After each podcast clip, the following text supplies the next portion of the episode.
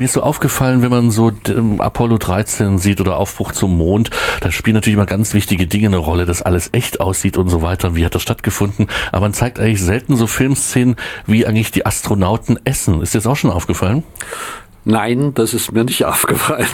Äh, vielleicht liegt es daran, dass ich äh, doch mit der Materie einigermaßen vertraut bin. Und das war ja die Zeit Apollo, wo noch meistens aus Tuben gegessen worden ist, beziehungsweise aus kleinen Döschen man das äh, Gelee-mäßig aufbereitet hatte, so dass es also auch zusammenklebte und man dann extra für die Fernsehstation äh, das Essen dann durch den Raum hat gleiten lassen. Das wird auch heute gerne noch gemacht. Das ist also eher so ein Show-Effekt gewesen. Das wäre ein Show-Effekt, ja, aber ansonsten sind die ganz brav und diszipliniert und essen dann in aller Ruhe ihre Speise. In der Anfangsphase war auch das sehr problematisch, dass nicht das Essen erwärmt werden konnte. Also Anfangsphase heißt ja wirklich 60er Jahre dann. Oder? Anfang der 60er hm. Jahre, also wo die Einmannflüge stattgefunden haben, da hat man meistens nur äh, aus Tuben sich ernährt und ja, äh, wie, als würde man Zahnpasta sich in den Mund reindrücken. Man war sich auch nicht sicher, ob das auch richtig äh, funktioniert, wie unser Körper das aufnimmt. Also das äh, mit den Schlucken gibt es da eventuell Probleme. Und so, man hat sich da also regelrecht herangetastet. Und siehe da, der Mensch kommt recht gut damit zurecht. Und dann äh, in unserer heutigen Zeit, wenn ich mal äh, so wenn du jetzt Zeit springen darfst, ja. rüberspringen darf, man hat sogar hin und wieder Gourmetköche äh, engagiert. Ach so. Die, äh, natürlich wird gefragt, was isst du am liebsten? Aber da unsere Rezeptoren das im Weltraum doch ein bisschen anders wahrnehmen, die Speisen, äh, meistens haben die Astronauten oder Kosmonauten geklagt, ihnen kommt das zu fad vor. Sie wollen das kräftiger haben. Und dann wurde natürlich dann entsprechend nachgeladen, damit auch äh, sich die Geschmacksknospen im Weltall so schön. Ach, das ist ja interessant. Mit anderen Worten, was hier richtig scharf ist, ja, also wenn ich es auf der Erde essen würde, wenn ich es jetzt im Weltraum mitnehme, ist es dann sozusagen, kommt mir sicher so scharf vor, zumindest weil meine Geschmacksnerven verändert sind. Zumindest waren das die Erlebnisberichte von den Raumfahrern, dass äh, sie es also ein bisschen äh, kräftiger kräftiger, deftiger, schärfer, salziger oder süßer haben wollten. Und man hat Rücksichten genommen. Wie gesagt, ich hatte es schon angedeutet, dass also auch Gourmetköche engagiert worden sind, um äh, die Speisen zuzubereiten und sich was Neues einfallen zu lassen. Ja, äh, die russische Seite nimmt zum Beispiel dieses Volksgericht Borscht, das gehört einfach mit dazu, dass das mit in den Weltraum genommen wird. Das ist interessant, dass dann wirklich ja. so auf die verschiedenen Nationen Rücksicht genommen ja, wird. Ja, wie auch, äh, man hat ja äh, auf der russischen Mirstation einen indischen Kosmonauten gehabt, das war der erste Inder im Al Rakeshama und äh, der hat auch von seiner Seite aus, haben die auch rumexperimentiert, indische Küche ist ja gut gewürzt, kann man sagen. Das kam gut an, wenn dann mal so eine andere Geschmacksnote mit reinkommt. Äh, viele Amerikaner, die haben eher so ein bisschen, äh, würde ich mal sagen, äh, einen süßen Touch, ja. Und vielleicht wie Europäer auch.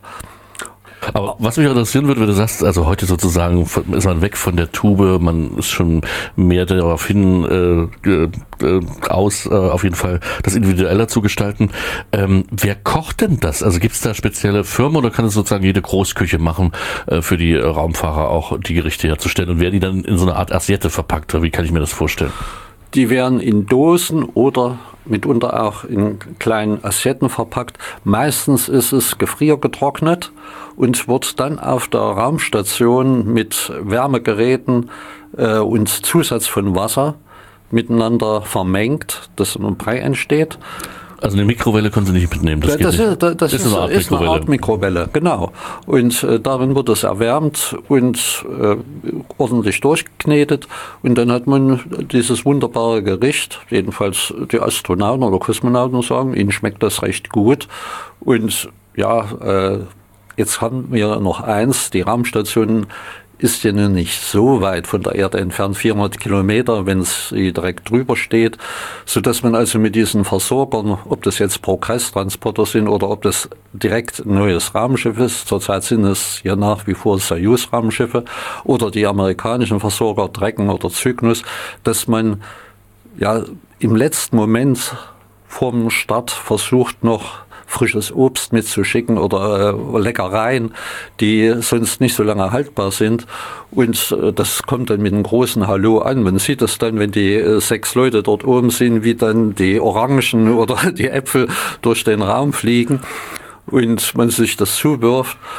Ja, für die wird sowieso meistens immer eine kleine Show gemacht, denn ein Wassertropfen oder ein Fruchtsaftgetränk, was dann als als Kugel durch den Raum schwebt und der Raumfahrer dann hinterher schnappt, das, schnappt, schnappt das dann so auf. Ah, so ja, das sind tolle Bilder. Schlappmaul und äh, ja, die, dieses Ding einfängt.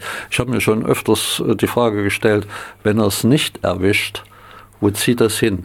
Aber die Frage ist ja relativ einfach beantwortet. Man hat hier in der Raumstation äh, hm ständig äh, Ventilatoren an, also Gebläse an. Und das geht jetzt dann irgendwann raus ins All? Nein, nee, nee, nee, also innerhalb der Rahmenstation. Das sind entsprechende Filtereinrichtungen, wo dann äh, das aufgesaugt wird und abtransportiert wird.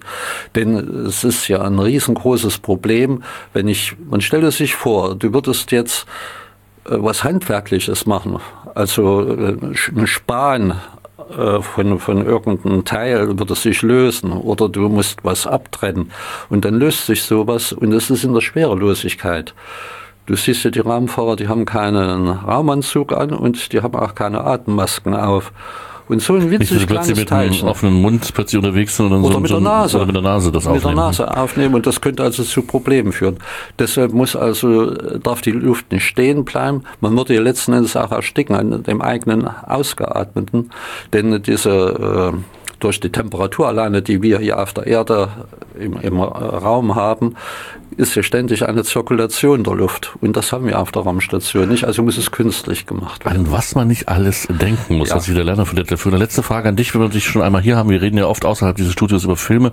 Mich würde mal interessieren, jetzt, wenn man mal nur so Filme übers All äh, nimmt, da gibt es eine ganze Menge auch. Also 2001, Apollo 13 haben wir schon genannt, First Man, Aufbruch zum Mond ähm, und noch einige mehr, lautlos im Weltraum. Gibt es da die DEFA-Filme natürlich auch.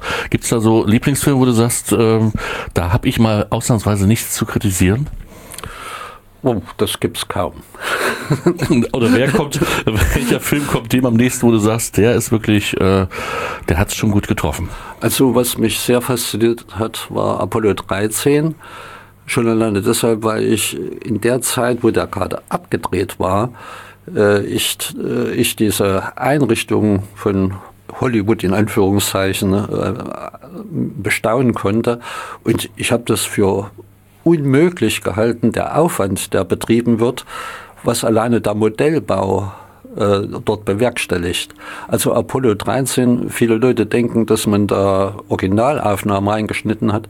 Das ist aber nicht der Fall. Die haben alles nachgedreht ob das die Saturn V Trägerrakete ist, der Startturm äh, und die Raumschiffe. Allein von den Raumschiffen sind würde ich mal behaupten, was ich jedenfalls dort in der Ausstellung gesehen habe, waren das mindestens sechs, sieben verschiedene Modelle in unterschiedlichen Größen.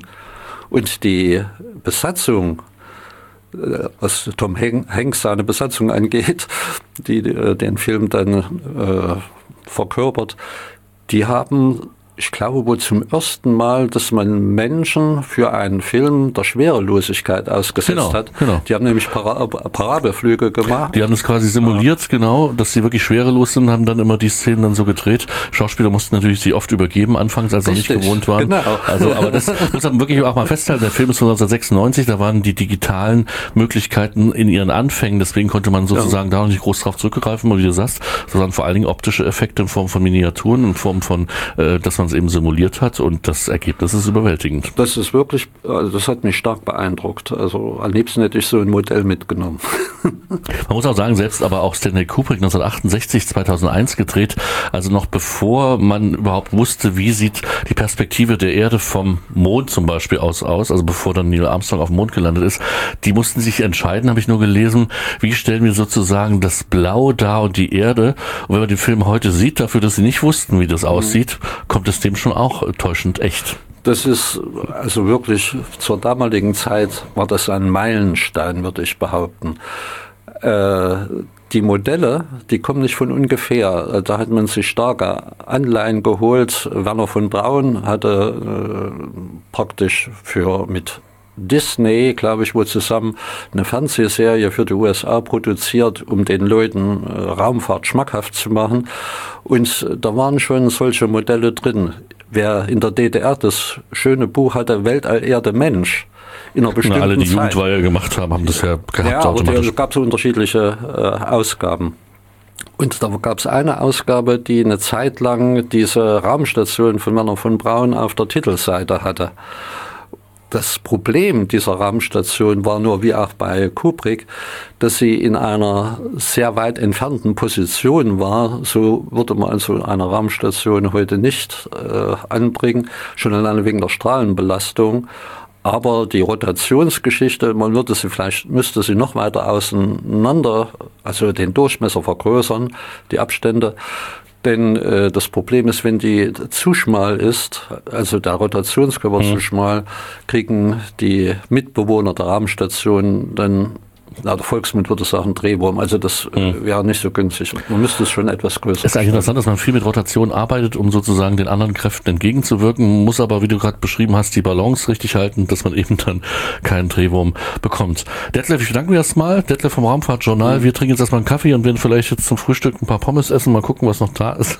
Lecker, lecker, lecker. lecker, lecker. Vielen Dank für das Gespräch. Okay.